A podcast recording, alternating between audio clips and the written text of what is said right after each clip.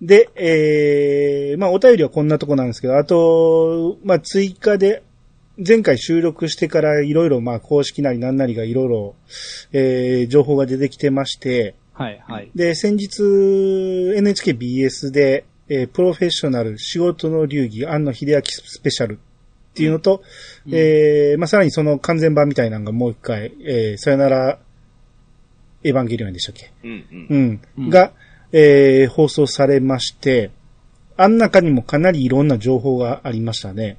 うんですね。うん。まあ、だからプリビズのこともえらい詳しくやってたし、そうですね。ううんん。うん。だから、僕は前回の収録の時に、このエヴァンゲリオンっていうのは結局安野さんの頭の中にあって、安野さんの頭の中をみんながどう理解するか、どう表現するかだけだっていうことを思い込みで言ってたんですけど、うんあの番組を見てる限り、安野さんの頭の中にはなかったってことなんですね。うん自分の中にあるものは面白くないと。それを超えてくるものを提示してほしいからみんな頑張れみたいな感じで。で、だプリビズで撮るのも CG 化しておいて、後でいろんなカットをうんを表現してみてどこがおもろいかを作るためにあの壮大な、えー、プリビズで CG をだから、何、人も実際動かして、うんやってたっていうのが、まあ相当大変なことをやってたんだなっていうことを実際映像として見せてくれたんで、うんうんうん。この、プロフェッショナルはすごく良かったですね。よかったっすよね。見応えありましたねうん。見応えありましたうね。ん。見応えはありましたが、あの、あの人の下では働きたくないなってなってそれは思いましたね。確かに。正解があの、わからない、あの人は会社の上に立っちゃいけない人ですよ、どう考え わからないって言うんですもんね。うん。どうしたらいいんですか？わからないっていう、ね。ただこれじゃないことは確かだみたいなこと言われたら、やる気なくなりますよね。あの、やっぱり仕事する上には納期というものがきちんとあるわけなんで、うんうん。あの、大学の自主映画と同じやり方を今もやってるっていうのはすごいな。別の意味ですごいなと思いましたね、あの、プロフェッショナルは。うん。いや、でもプロフェッショナルの新しかったっすよね。プロフェッショナルオープニングに対象が出てこないっていう。うんうんうんああ。最初あの、不在っていうやつから始まるじゃないですか。ああ、はいはいはいはい。いつ来るんですか？わかりませんっていう。すげえドキュメンタリーだなっていう。うん。なんか、安易にこの男に手を出してはならなかったっていうで始まりますからね。そうそうそうそう。出てましたね。出ましたね。だってドキュメンタリーダメ出ししてくるんですからね。そうですよね。そうそう。うん多分初めて見たわ。そう。すごいなっていう。ん、私撮ってる場合じゃないでしょうっていう。言ってましたよね。あなんか呼び出されて説教されてましたもんね。でしたよね。あれあれだからあのディレクターが女の人やからまだできたんでしょうね。あれ男やったらもっとコテンパンにされてたでしょうね。うん。でねあれ密着4年もやってたわけやから。う。うんん。まあ伸びに伸びたから、結果としてあの年数になったんでしょうけど。うん。それは2年前にできてたはずですかまあ、らね。本来はね。そうでしたね。そう。コロナ関係なしに1年伸びてますからね。4年ね、密着してたけど、庵野監督の舞台挨拶とかを聞けば、ああ。ね、いてほしい時にいなかそうそう、ったみたないなこと言われたたじゃない時もおらんって言ってましたよね。いや、どっちも言うこともやることも半端じゃないですよね。うん。まあでも原点的なところが見れたのはすごい良かったと思うんですよね。うんですね。うんそうですねま。あ、安野監督の家族構成の話とか、うん。あ、あはいはいあ、うんお父さんの話とかね。うん。ううんん。あとは安野監督のあの、作品の姿勢的なものですか。うん。物語が完結する必要性はないんじゃないかみたいな。うんはいはいはいはい。そうですよね。あのー熱海合宿、まあ合宿っていうのは、まあいろんな、あれでやってることやと思うんですけど、うん。安野さんの場合、初日全く何も決まらず、二日目姿すら見せないっていうね、そう。合宿やってんのに合宿、とは。そこにおんのに来ないっていうね、うんすごいなと思って。しかもあそこにいるクリエイターの皆さんで、一人一人で一本作品取れる人ばっかなのにっていう。ね、すごいメンバーが集まってる。すごいメンバーですよね。うん。途中でナレーションでね、あの、制作順調と言えないのがエヴァンゲリオンだとか言われてたじゃないですか。いやーいや、ほんまに、怖いでしょうね。あの人と仕事してると。ですよね。うん。進、全く進まないっていうか。うんう。うんん。で、まあ、おもろいと思ったんが、その、要は、こう、モーションキャプチャーとかで、こう、プリビズとかをやっていく上で、何が目的か言ったらもうアングルだけなんですよね。うん。うん。いろんなアングルが見てみたい。自分の頭の中では思いつかないようなアングルを探したいっていうことだと思うんですけど、う。うんん。その、安野さんがその、アングルと編集が良ければ、アニメは止めでもいいと。うん。うん。もうそこまで言い言い切っちゃうんですよね。うん。動かさなくてもいいと。もう人を驚かせるためには、アングルさえ良ければいいんだっていう、あこの考え方はすごいなと思いましたね。うんそれはもうま特あ、撮からですよね、きっと。ああ、なるほど。はい。特撮もでしょうし、うんすでにエヴァンゲリオンのテレビアニメ版の時にも、まあ、やむを得ない事情はあったかもしれないですけど、ほぼ透明とかあったじゃないですか。うん。はいはい。はいはいはい。うん。だから、これがね、二十数年かけてのアンサーなのかもしれないと思うと、うん。これはただの言い訳なのか、芸術まで消化された結果なのか、これはなかなか興味深いですね。そうなんですよね。だから、安野さんのおもろいと思うものと僕らのおもろいと思うものが同じとは限らないんですよね。うん。ですね。うん。で実際こう、安野さんがこう、これがいいものができたおもろいと思っても、もしかしたらスタッフの中に全く響かなくて、ボツになってるものもあるやろうし、うんうん。うん。結構いろんな意見を聞いてたみたいですもんね。あの、んスタッフの人たちの意見を聞いて、これは説教臭いすぎるとか長すぎるみたいな意見なんかも取り入れたりしてて、う。うんん。いやー、あのー熱海合宿の山下、メカ、山下さんですね。メカデザイン。はうん。あの人が夢であの CM が公開されてる夢を歌って話しあ知らね知らないシーンがあった相手。うんうんうんうんて、タコに乗って、初号機と2号機が現れて、あと、あとさんやってくれたっていう。即答しましたよね。タコはダメだな、言ってましたね。うん。考えたんだっていう、カット的に。あないなっていう。うん。そうだね。こうだ、ほんでいろいろずっと作ってて、結局、本書き直したいとか言い出したり、うん。もう散々みんなが動いた後で、うん。もう A パートいらないんじゃないかとか言い出したり。だってスタッフがもう、これ、安野さんに見せなくていいよとか言い出してるから。ですよね。ほんで、ずっと。そうそう。で、最初からずっと作ってきて、で、D パートを作ってたら、D パートが、安野さんの思ってる内容がスタッフが全然理解できてないっていうことで、うんうんうんうん。もう脚本から作り直すとか言い出して、周り引いてましたけど、まあでもそんなもん当たり前なんでしょうね。う。うん。うん。だから、結局、あれ見て思ったんが、オチは決まってなかったんですよね。あの、まあ、オチだけは決まってたかもしれんけど、要は僕らがずっとその考察とかしてきたことも、うん全部覆して覆して作っていくから、うん後付け後付けのストーリーになっていくと思うんですよ。うん。うん。だからこれはこの時こうだったんで、この後こうなるに違いない。だからこうなんだみたいなことを言ってても、それ全部ひっくり返していくんですよね、安野さんがね。うん。うん。だから、エヴァに関しては、あの、ちゃんとした考察ってあんまり意味がないんかなと思って、うん。う。うんん、自分らがどう感じたかだけでいいんかなと思う,、思うんですよね。うん。うん。だから、自分の中で思ってた D パートが周りに理解できてないっていうことは、客も理解できないだろうということで、全部作り直して、最終的に出来上がったものがものすごい分かりやすくなった言うて、スタッフも言ってたし。うん。うん。うん。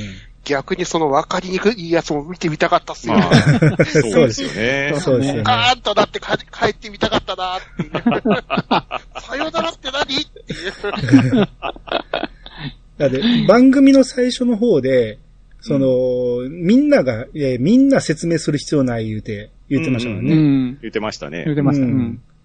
その、わからんぐらいがちょうどいいんだと、面白いんだっていうことも言ってたし、う。うんうんん。多分それを突き進んだらほんまにわからなくなったってことなんでしょうけど、た だ、安野さんが今の、見てる方たちの感性もじゃ徐々に変わってきてるから、それも変えていかなきゃいけないかなっていうのもちょっと感慨深いところもあったですね。うんああ、ですよねそうですね。うんうんそうですねまあ、観客のことはほったらかしにしてないっていうか、一応考えてくれてるんだなっていうのはそうでしたね。う。うんん。で、D パッドが間に合わないってなった時にはもう無理やり脚本作ってきて、安野さんの口から納期というものがあるみたいなこと言ってましたからね。いいね、ほったらかしたのに。これは絶対だみたいなこと言って。うん。うんは、だから、紆余曲折がすごいんでしょうね、この新エヴァというのすは。ごいんだと思いますね。うん。その、ドキュメンタリーだけじゃなくって、うん。新エヴァンゲリオンのオールナイトニッポンってやってたじゃないですか。はいははいいはい。はい、ありましたね。あれもリンクして聞くと、さらに興味深いじゃないですか。う。うんん。庵野監督って、もう答えはすべて自分の中にあるもんだなって、半ば思ってたんですよね。はいはいはい。はい。思ってたんですけど、林原めぐみさんとか、宮村優子さんとかが、あと、尾形めぐみさんか、うんオールナイトニッポンで言われてたのが、結構重要なシーンで、君どう思うっていうような感想を聞かされ、聞かれてて、で、うん。声優さんにしてみれば、そんなことを聞かれることも普段はありえないし、口を出していいかどうかわかんないっていうようなところは前置きした上で、多分こうだと思いますよみたいなことを言ったり、うん。それこそ、宮村優子さんなんかさっき留吉さんが言ったように、どっちも取っちゃって、DVD の特典に入れればいいじゃないですかみたいなことを言ってたと思うんですけど、はい。なんか、そういう、なんでしょうね、もうさすがに26年もやってたら、演者に対して、もうキャラクターが乗り移ってるようなもんだっていう風に思われてんのかなと思って、うんはいだから、ラストシーンに向けてとか、キャラクターの心情っていうところを、演者に問うっていうようなことを安野監督がしてるっていうのが、結構衝撃でしたね。うんうんうん。だけ年数をかけたからこそ、キャラクターは、まあ、声優さんたちもの、みたいなところもあったんじゃないですかうね。ん。キャラクターに命を吹き込んでくれたってところ。うん、うん、うん。う。うんん。うんん。だからこそ、まあ、大型がめぐみさんがあの脚本にさ参加したっていう話もそういうところからあったんじゃないですかね。うん。うんなんか、それをね、こう、生の声で聞けるっていうのは、なかなか貴重ですよね。そうですねで。すね。うん。あのーえ、最初の NHK 総合でやったプロフェッショナル時と、その BS でやった拡大版とでは、だいぶ足してて、うん。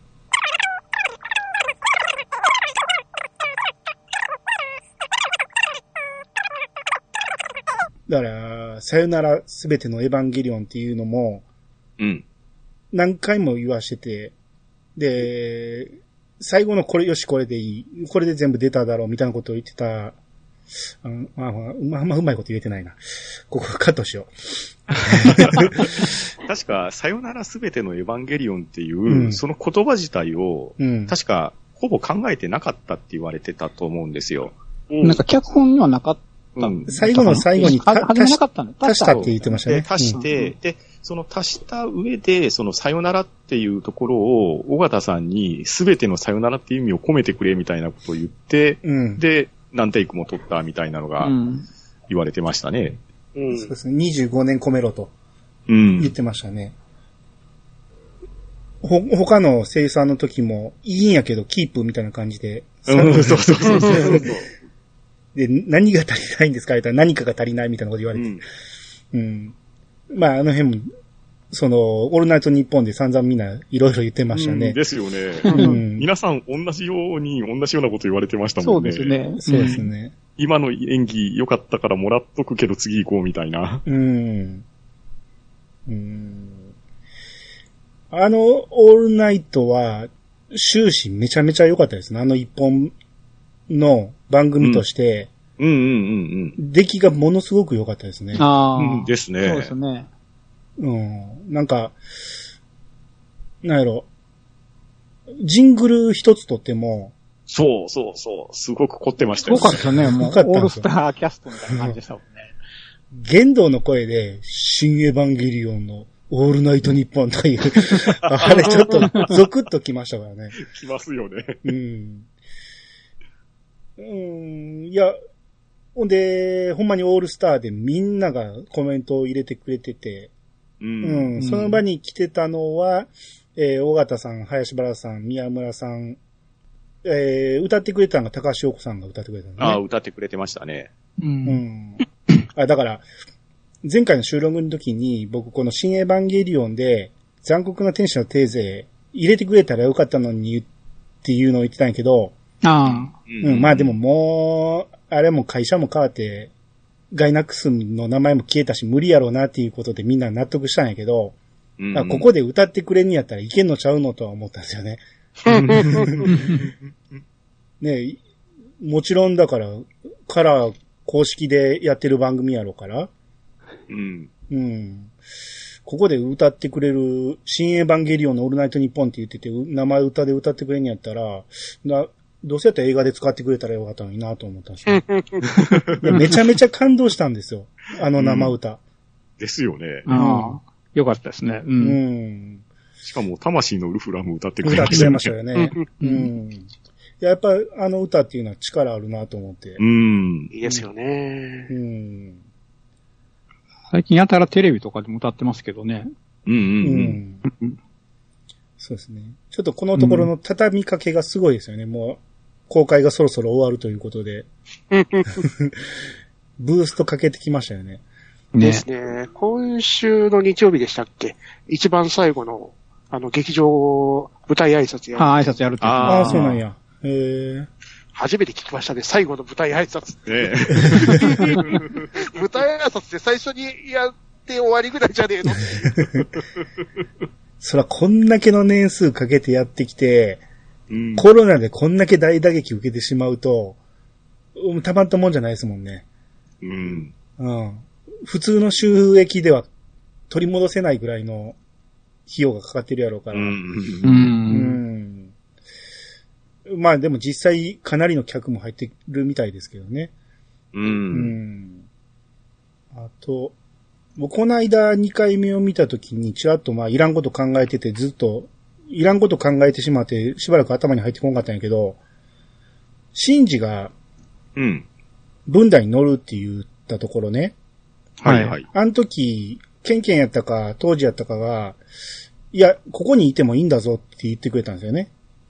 ああ、ケンケンが言ケンケン。ケンケンかうん。行かなくてもいいんだと、お前はもうここにいたらもういいんだぞって言ったら、いや、俺は行くってなったんやけど、あれ、んもしシンジが行かんかったらどうなんねやろな、とか考えてたんですよね。いかんか。でも、行かへんパターンもあるじゃないですか。だって、うん。失語症が取り戻せたの、立ち直れたのも、うん。たまたまっちゃたまたまやし、あのタイミングがぴったりなわけじゃないですか。うん。ぴったり、うんまあぴったりって見てもちょっと間ありますけど、もしシンジが、分断乗らんかったら、あの最後の小号機に僕乗ります言って、マリと一緒に行く、あの時、マリは一人で行かなあかんかったわけやから、あの言動には対抗できなかった。っていうことはほなもう人類滅亡っていうことに、まあ保管計画が完了するってことだと。まあ、そうですね。言動の思いが完遂されて終わりですよね。うん。うん。だから、アディショナルインパクトが結局起こって、うん。でも種の保存は一応、カジさんの、あの、思ったあの、タンポポのおかげで一応種は保存はされてたかもしれんけど、うん。まあでも、元に戻そうと思ったら相当な年月がかかるやろうし、うん。だから結局、分岐点がこないですよね。シンジが行くか行かんかなんですよね。う。うんんかなりアスカとマリは頑張ったけど、最後の最後で限度止めれんのは、シンジしかおらんかったわけやし。うん。っていうことを結構俺10分ぐらい映画見ながら考えてて、あの間あんまり頭に入ってこなかったんですけど、うん。あと、えー、前の収録終わってから、はい。安野さんの実写をね、何個か見たんですよ。おー。あはいはえっ、と、ラブポップやったかな。おー。おー。あれをめっちゃ頑張って見たんですよ。頑張る映画ですよね。うんまあなんか見とかなあかんかなっていうなんか使命感で見て、うんで、その次ちょっとだいぶ間空いてから、式日やったっけ？ほうほうほうああれも頑張って見よう思ったんですけど、うん。20分ぐらいでギブアップしまして、さすがにちょっとしんどいなと思って、うん。で、結果、まあもう一本、キューティーハニーもやってたんか。はいはい。キューティーハニーは全く見れなかったんですけど、あのー結果思ったんが、よくこっからシンゴジラに行けたなと思って。シンゴジラはめちゃめちゃおもろかったじゃないですか。はいはい。うん。その前の僕が見た日本とえらい違いやなと思って、うん？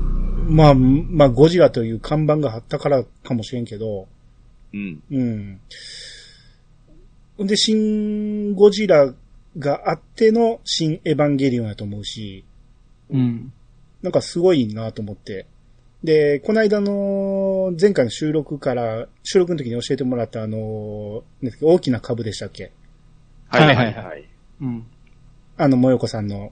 はいはい。うん、あれの YouTube のアニメ見たんですけど、うんああ、なるほど、こういうことを、まあ、大体はしてたんやけど、安野さんが鬱になって、仕事ができなくなって、で、えー、風立ちに誘われて、で、なんか声優やって、でも何も変わらず帰ってきてみたいな話があって、なんかその辺の話も全部ひっくるめてみて、ああ、なるほど、いろいろ僕の中で保管できたなと思って、う。うん。うんん。いやーあの、プロフェッショナル、あの、さよならエヴァンゲリオンのやつですね。あん中で宮崎駿となんか喋ってるところで、あれ、エヴァンゲリオン終わっちゃいなよっていう、早さんが言ってたやつ言ってますね。まだやってんの？言ってた。そうですね。宮崎さんのコメントとか、鈴木さんのコメントとか、あと、板野さんのコメントとかもありましたよね。はいはいは。はいい、うんありましたね。うん。まあ、若い頃から変人だったということで。うん。あの、おもろいのが、あの、安野さんは肉も魚も食わへんから、うん、うん、あの、風呂には入らへんねんけど、全然臭くないと。うん。うん。ただ部屋に閉じこもりっぱなしなんで、臭くないんやけど、だんだん鳥みたいな匂いがしてきた言うて。あれはちょっとおもろいなと思う。ええうん。うん。安野もよこさんのその漫画の方で、お菓子しか食べないって言ってたんですけど、プロフェッショナルに実際見るとすげえなっていう。ね。そうですね。袋逆さまにしてガー食ってましたもんね。うん。うん。で、あの、お昼何何食べたって言って、蕎麦食べたって言って、嘘くつくっていう。実際はピザ食べてる。だって昔から札幌ポテトのバーベキュー味大好きですもんね。ですよね。ね あれだけで生きてるっていう時あったと。うん。あと、はいあとですね、うん。新エヴァンゲリオンのオールナイトニッポンで、うん尾形さんが言われてたんですけど、うん。今回のアフレコって、うん。基本的に個別個別で撮っていったっていうのを、まあいろんなメディアでもインタビューで言われてたと思うんですよ。ですよね。うんうん。そもそもの撮影が特殊な撮り方してるわけじゃないですか。うん。だから、声優さんにしてみれば、まあ、ある程度の絵コンテとかの段階で声を吹き込んでいくっていうのが、まあ通常のお仕事だと思うんですけど、うん。この新エヴァンゲリオンに関してはほぼ絵がなかった。絵がない代わりに CG みたいなものがあって、まあ動きがついていて、うん。で、その場を想像しながら掛け合いできないまんまで撮っていたっていうのをインタビューで言われてたんですよね。はいはい。うんで、第三村でシンジ君の演技をするわけじゃないですか。うん。で、第三村のシンジ君って、基本、まあ、失語症だっていうところもあったんでしょうけど、まあ、いろんな人にこう助けられて自分を取り戻していくっていう演技だったと思うんですけど、うん。絵がないから、後ろで綾波が見てたり、アスカが見てたりっていうのが、絵として浮かばなくって、で、一人芝居してて、で、劇場見に行って、ああ、言ってまあんなあんなに後ろで見られてたんだあれがめちゃくちゃ面白かったですね。はいはいはいはい。説明はなかったんですか？そうこの辺ね。この言葉も聞かれてたのかみたいなこと言ってて。あとね、ちょっと聞いてみたかったことがあって、はいはい。第三村にいた時に、うん。シンジ君がうん。ジャージ着てたじゃないですか。うん。はい、はい。あれは、当時のものなんですか？当時が昔着てたやつ昔あれやっぱり昔着てたそのものなんであですかね？さすがに、年が、あんだけ経ってて、あそこまでし同じ感じはないんじゃないですかね。いや、なんでこんなことを思ったかっていうと、うん。あ見直してて、あ、デザイン同じだなって、なんとなく思いながら見てて、で、あの、キャラクターグッズがたたくさん出てるじゃないですか。はい、はい。うん。でね、シンジのジャージっていう名前で、あのジャージが売り出されてるんですよ。ありましたね。うん。ああ、なんか出てましたね。あれ、シンジのジャージ？いや、確かにシンジ君着てるけど、シンジのジャージなのかなって。だって、あれ、学校の指定のジャージとかじゃなさそうじゃないです？うん。ああ、どうなんだろなんか当時が、う。なんでしょう。着てた感じはずっと着てた感じで。そうですね。当時の私服な感じしましたよね。うん、なんかそんな感じで見てて。うん。あの、今の新エヴァンゲリオンの劇場のポスターとかって、あの、波打ち際にキャラクターがたくさん立ってるじゃないはい、はい。うん。あの時の当時も、だから14年前の中学生の時の当時があのジャージ着て写ってるはずなんですよ。うん。ああ、じゃあ着てますね。ですよね着。てる。うん。あでも、そのまんまの服が、まあでも、そうか、委員長も制服とか取ってたから、残ってんのかああ、可能性はあるわけか。年一緒で背丈一緒なわけですかな。ら。うん。うん。で、実際にあの、Q の時に出てきたあの制服で、そうそう当時のそうそう、当時の名前が書いた解禁シャツ着ましたもんね。ですようんね。ってことはやっぱり、当時の当時ものの服ってことでいいんですか？どう、どうなんでしょうね。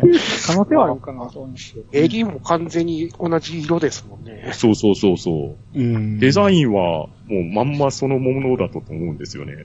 でも下がちょっと違うんかな。これで見ると。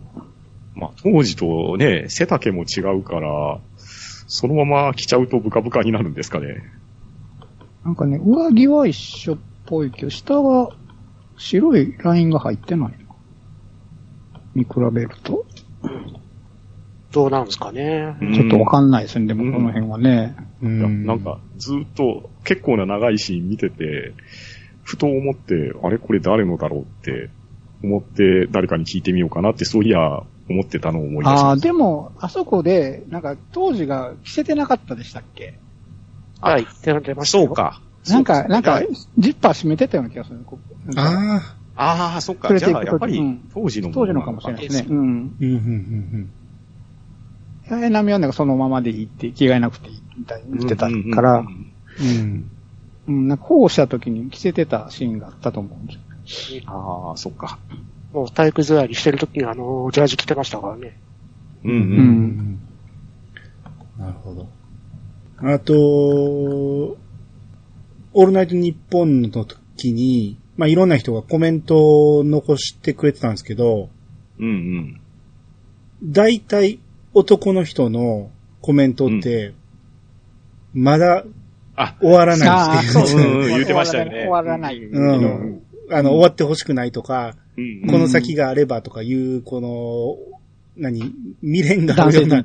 そうだったんですけど、女の人は大体みんなこれで終わりましたみたいな感じで、うんうんうんうんスパッとこう、なんか、はっきり分かれてましたね。はっきり分かれててましてたね。うん。面白い。うん。ただ唯一、尾形さんだけは 男側やったんですね。そうそうそう。まあ、あの、プロフェッショナルの方で実際にあの、安野さんに、ここから新しい世界が始まらないんですかねって聞いてましたもん聞いてましたね。うん。あのこっからっていうのは、駅の後ってことですかね。じゃないですかね。うん。あの、駅の後があれば、まあ見たい気はするけど、ただ、うん。エヴァ出てこへんからね。でも、駅の後だともう声が多かったそうなんですよね。あほんまやうん。で、やっぱりあれ最後のシーン、僕ね、前も尾形さんにやってほしかったって言ってたけど、やっぱり本人もなんか終わった気が、あそこ撮ってないから、うん。終わった気がしてないってずっと言ってますですよね。言ってましたね。ニュータイプかなんかのインタビューでも言ってたし、うん。あのこの間のオールナイトでも言ってたかな。オンライトでも言ってて、言ってましたよね。で、で横にいる林原さんと宮村さんが、うんなんか、声かけてたんですよね。そうそう、なんか、なだめてましたよ。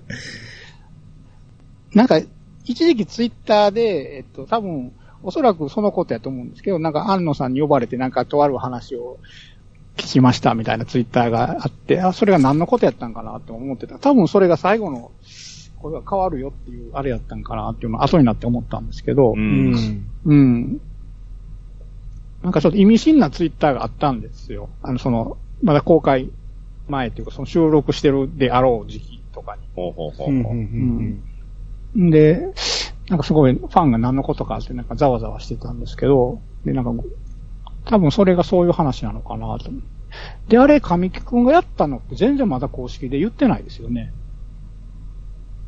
ああ、言ってないです。発表してないですよね。うん。どこにも言ってないですよね。公には。言われてみればそうかもしれない。インタビューもないし。だって、神木くん自身も言ってないですよ、ね。何も何も言ってないでしょ？もう見に、見た人しか分かってないっていうか。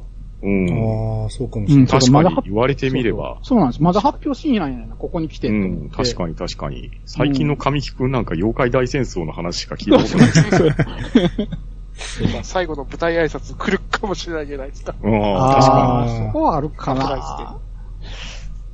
それはあるかもしれないですけどね、うん最後の最後で。うん。で、そこでマスコミにも正式に発表みたいな、はあるかもしれないですよね。に。あいや、あ。僕そう、まだ言ってないなと思って、でも、すごいですよね、情報の徹底が。そうそうそうそう。絶対、もう部外費というか、見た人しか知らないっていう話うにん。できてるんでしょうね。ねえうんあと、はいはいあれはどうですか、うんエヴァエキストラはどうですか？あ、そうそう。その話をしようと思って。いわゆる薄い薄い本ですよね。薄い本ですよね。うん。なかなかの濃さでしたね、あれ。うん。薄い、薄いけど。よいや、はい、これそう、お金払っていいこれもらっていいの？そうそう。なんか1000円ぐらいでもいいんちゃうかな。そうですね。まあ、詳しくは言わんけど、漫画がたっぷり載ってるんですよね。これはかなり見応えがあうんるんですよ、ね見応えありましたね。うん。これを、えー、前田さんと松原さんっていう方が書いてるのか。漫画って書いてるから。鶴巻さんって言ってたと思ったらちゃうんよね。え脚本は鶴巻さんさんが脚本ですね。脚本です。脚本か漫画の脚本。う。うんん。なるほどね。すごいな。こんこれをタダで配るっていうのはほんまにすごいな。う。うんん。しかも、漫画の後のイラストもすごいですね。でイラストがね、ほんまに人によってちゃうんですよね。すごいなと思って。カラオケの写真、うんイラストが面白かった。面白かったですね。あれ、あれでも言ってたけど、オムライト日本でも言ってたんかなあの、カラオケしてるうんイラストがあって、うん。ね、剣道とか、うん。ゆい、ゆいさんとか、あの、冬月先生かそうそう、らの着信で電話がね。そう着信がね、ああ、ありますね。先生が来てるのが誰も気づいてない。うん。あと、一番最後のページの資料はすごくないですか？あすごかったですねここれですよね。ラストのね、うえん。なんかゲッターロボみたいな、ブラックオックスみたいな。そうそうそうそうそうそうそう。これから始まったっていうのは、これは今まで僕見たことないですよ。これ出てなかったですね、多分だけど。見たこ僕もとないです。初めて見たような気がする。うん。あのね、最初の企画書なんかよく出てきたけど、これそれより前ってことですもんね。でしょうん。うん。さらっとこういうのを無料配布しちゃうところがすごいですよう。ね。えすごい。うん。うん。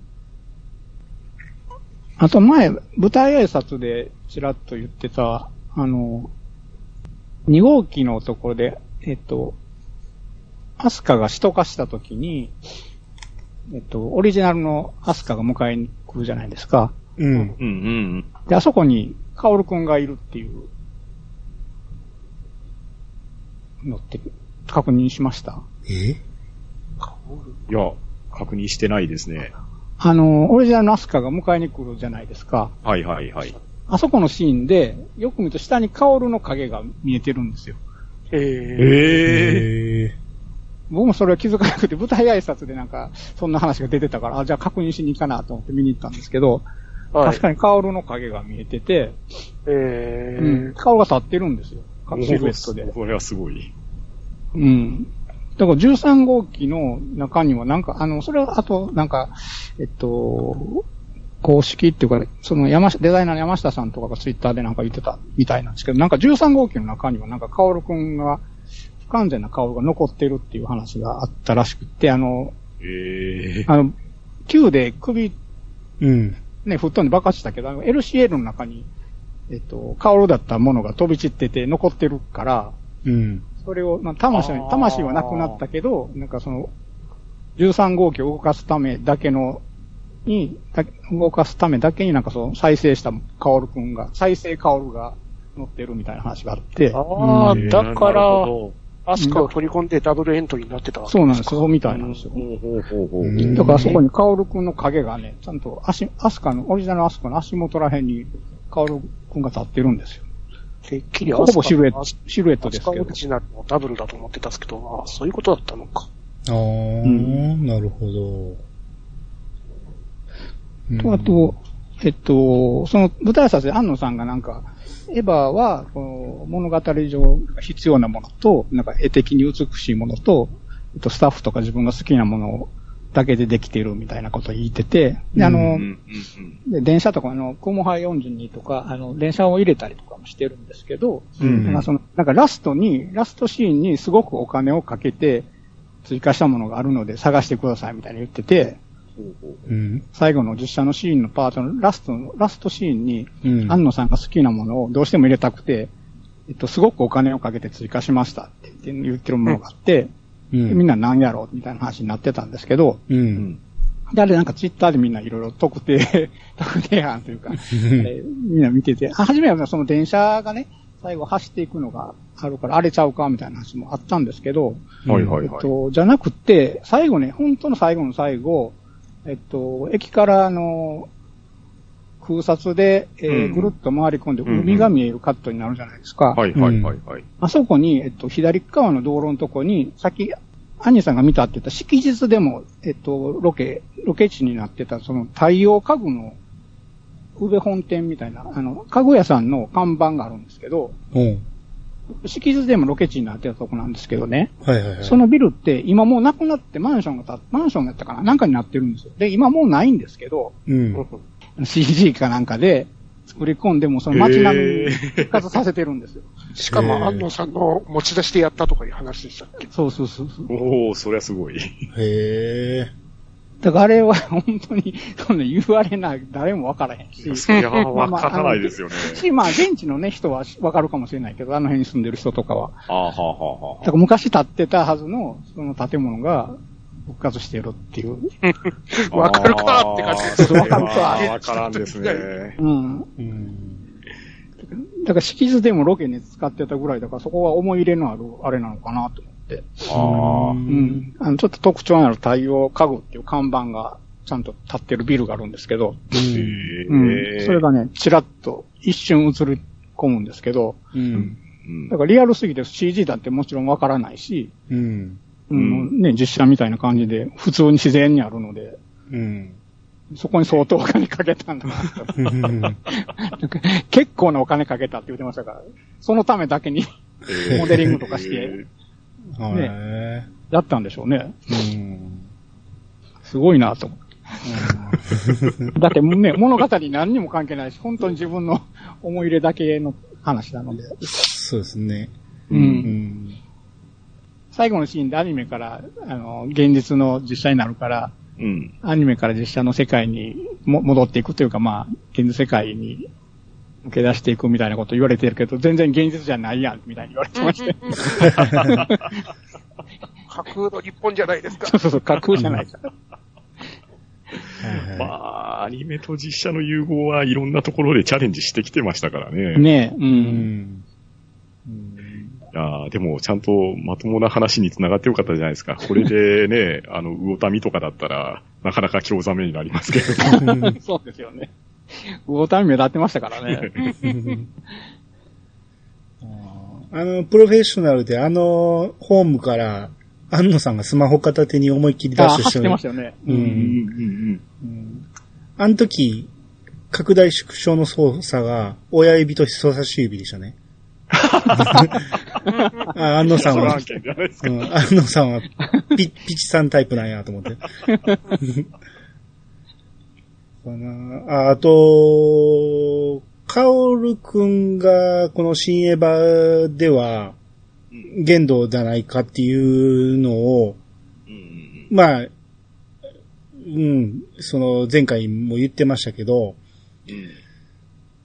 まあ今回み、僕2回目見てもやっぱそう思って、あの、見て、ああ、なるほどなって納得したんですけど、うんエヴァ級を、一個前のエヴァ級をちょこっと見たんですよ。はいはい。で、まあエヴァ級見てたら最初の方は、その初めて見た時と全然違って、シン見てから見るとものすごく入ってくるんで、ああ、うんうんよ、よ、ああ、そうですね。うん、すごく、今見るといいなと思ったんですけど、ずっと見てると、カオルの扱いがだいぶ違うなと思って、うん。うん、エヴァ級では、玄道とカオルが同じとは到底思えないんですよ。うん。うん。だから、その玄道がゼーレの少年っていう言い切ってしまってたし、うんう。うん。うん。だから、あの時と、まただいぶ違うんやろなと思う。真になって、方向転換っていうか、後付けと言ったら悪いけど、玄道とカオルをくっつけようと思ったんは、後に出てきた案かもしれんなって思って。まあ、真の、まあ、今回の新エヴァンゲリオンの中で、カオル君の目的が、シンジ君をとにかく輪廻から救い出すっていうところが解消されて、そこからの消化じゃないですかね。うーん。9のところまででいくと、何としても、カオル君としてはシンジ君を、この輪廻から助け出さなければならないっていうのを使命としてるわけじゃないですか。うん。だから、そ、その目的を達成しようとしているときは、これは言動とは結びつかないですよね。そうですね。うん。うん。だから、Q とシンはすごく時間軸的には近いんですけど、この作品内では。うんガラッと全然違うもんになってて、うん。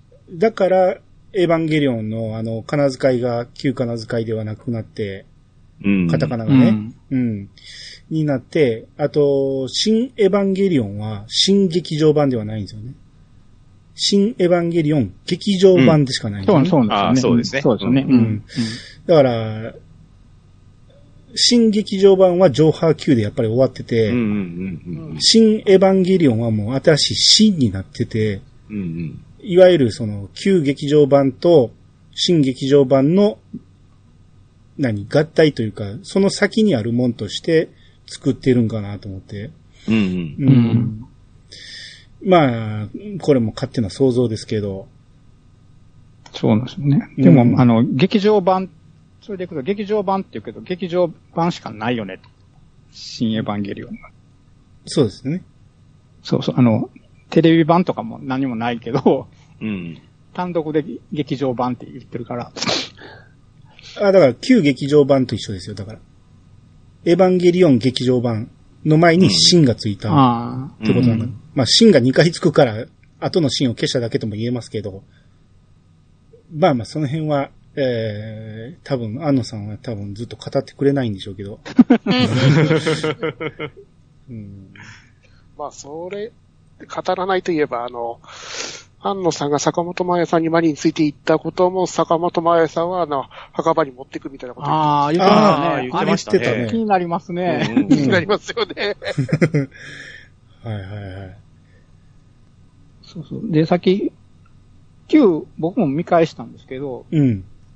Q 見ると結構やっぱり気づくことがいろいろありますよね。あの、ネルフのあの、V トールがなんか、墜落し、墜落というか、なんか、残骸になって、あの、骨、骸骨みたいなところに落ちてるカットがパッと映るんですけど、うんシーンを見た後だと、これ、もしかしてカジさんが特攻かなんかした、あれなのかなと思う。あの、あサウドインパクトを止めるときに。うんうんあれなんか、乗り込むシーンみたいなのあったじゃないですか。なんか、で、あの、え乗り込む、乗り込むというか、あの、ミサトに送り出されるようなシーンがあって、あれ、ウィトールに、えっと、ネルフって書いてるとこ消してビレって上が、上書きしてあったんですけど、うん。で、だからあれ乗って多分サードインパクトを止めに行ったんだと思うんですけど、Q 見たら、あの、あれが、あの、墜落してて残骸になってるみたいなカットが一瞬映るんで、カジさんがこれに乗ってたの？みたいな形でちょっと、シーンを見た後だとなんかそういうことに気づいたりとか、うんうんうんうーん。特にね、その Q では説明も何もなくパッと映ったんですけど、うんうんううん。ん。だから多分おそらくそれがそうなんじゃないかなと思ったりとか、あと、Q のあの、嘘予告っていうか、ああー、はいはいはいはい。うんあれで、玄道と冬月がなんかロバ連れてどっか、た旅に、旅に出てるとか、なんか行ってるカットがあるんですよね。ほう。そんなんありましたっけ、うん予告編でね。あのああ、ありましたね。うん。だからあれが、あの時に、その、玄道が不在だった時になんかその、顔、カオルが指令、なぎさ指令やってたんかな、みたいな。で、その予告でもし、あの、カオルがし、あの、指令服っていうか、あの、制服ですよね、最後に着てた。うん。あれを着て立ってる、後ろ姿ですけど、あれを着てるカットも、よその予告にあって、へえ。おーだから、あ、この服着てるっていうカットがあったんですよね、その予告では。へえ。あ、で、だからなんか玄道と冬月が不在のタイミングがあったんじゃないかな。あの、ほうほうほうほう。うん。あ、ってことは、そのあたりを踏まえての、あれですかね、渚司令と3.33、3.33と、新エヴァンゲリオン劇場版の合体上映とかいうのするんでしょ？ああ、あれ、や、もうやったんもう、ですもうやったんですかね？これからですかね？それで、エヴァンゲリオンの上波級の級が、あれですか？多少、わかりやすくなってたりとか、カットが変わってたりするんですかね。どうなんでしょうね。うん。わいやかりやす Q はもう。いや、今回直したじゃないと思う。あれ、なんか IMAX かなんかするときに一回直してるんですよね。3.33かなんか。じゃなかったでしたっけ？あ、そうですね。1月にそうか。3.3じゃあうん合体上映っていうのが、まあ、どんなつなぎにするのか、ただただぶつ切りにするだけなのかどうかわかんないですけど。うんただ連続上映するだけかなと思ってるんですけどね。まあ話的に繋がってるからっていうことかなと思うんですけど。うん。その時に Q 単のに、Q の予告はもう消すって言ってましたけどね。はいはいはいはい。うん。あの、うん、じゃないと、繋がらないですからね。ええ繋がらないななんでこの場面なのってなるし、うんあれ出てこないのになりますもんね。うん。うん、だからちょっと嘘予告だったとはいえ、ちょっとその辺がね、その真の、その辺のヒントになるのかなと思って、あの、まあ、あの時点では嘘にするつもりはなかったってことです、あ、もちろんそうかもしれないですけどね。うん、か、か、ね、書き直したりもしてるから、うん変わってる可能性ありますけどね。うん。そんなところですかね。はい。ね。はい。そうですね。まあ、小ネタはまたいろいろあるけど、まあ、もういいです。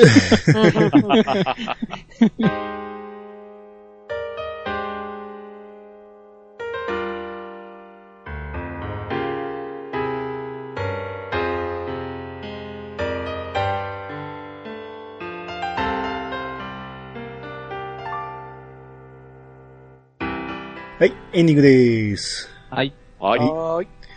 えー、まあこれで、いやさが長く続いてきました。最初、ユニエンさんに教えるところから始まりましたけど、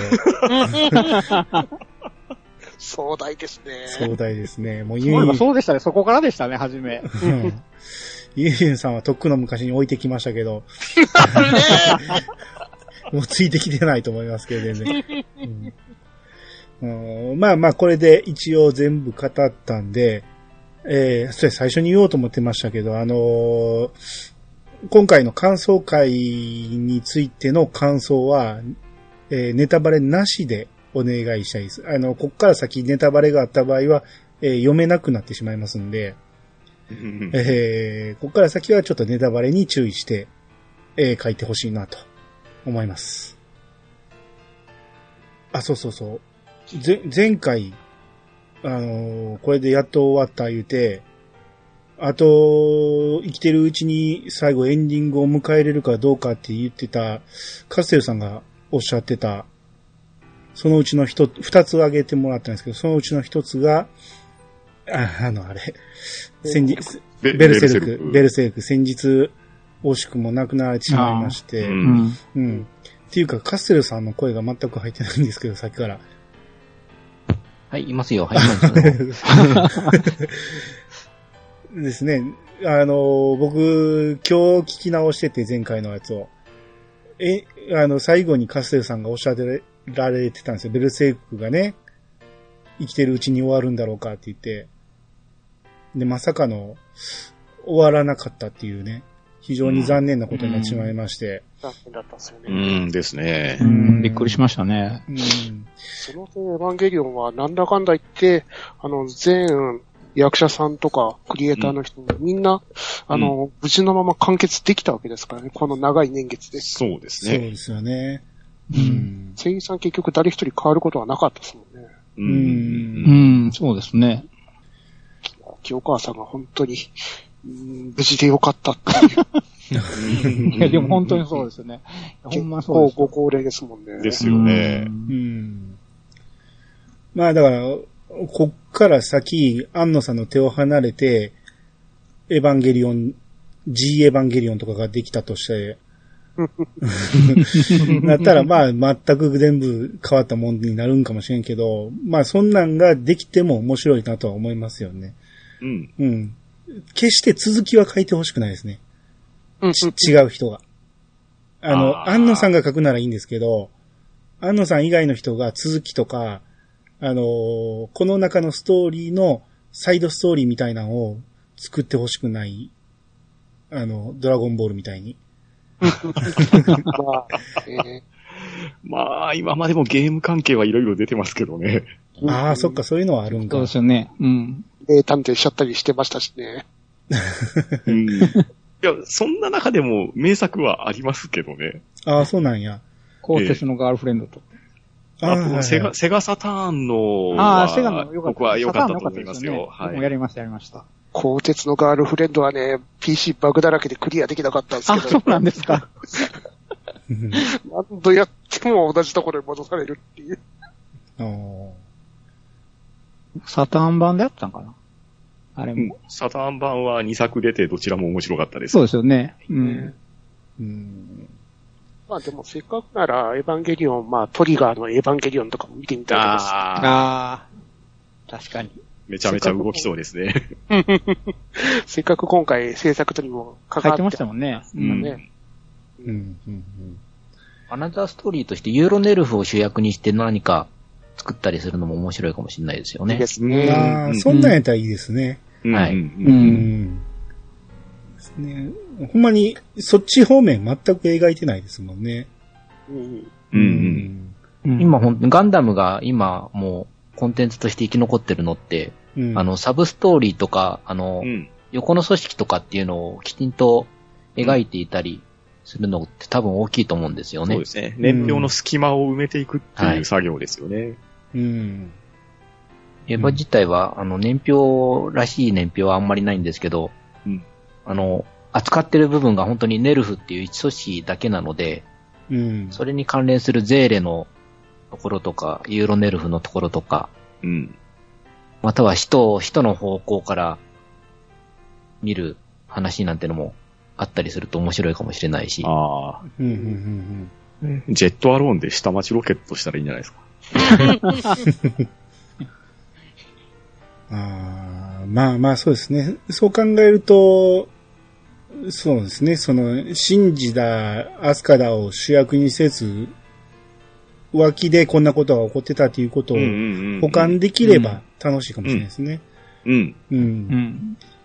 そうですね。まあ、できればこの、せっかく作られた新、えーエヴァンゲリオンっていう世界観っていうのは、何かしら活かしてもらえたらなと思いますね。うん。うん。ですね。はい。うん。えー、っていうことで、イヤサガのさよならすべてのエヴァンゲリオンということで、終わっていきたいと思います。皆様からのお便りをお待ちしております。メールアドレスは、いやさが .pc、アットマーク、gmail.com まで。ハッシュタグは、ハッシュタグ、いやさがをつけて投稿してもらえると番組内で紹介するかもしれません。ということで、イヤサが今日、お相手はアニマルジャパンと、とめきちと、カステルと、パンタンと、ワットでした。またお会いしましょう。さよなら。さよなら。さよなら。はい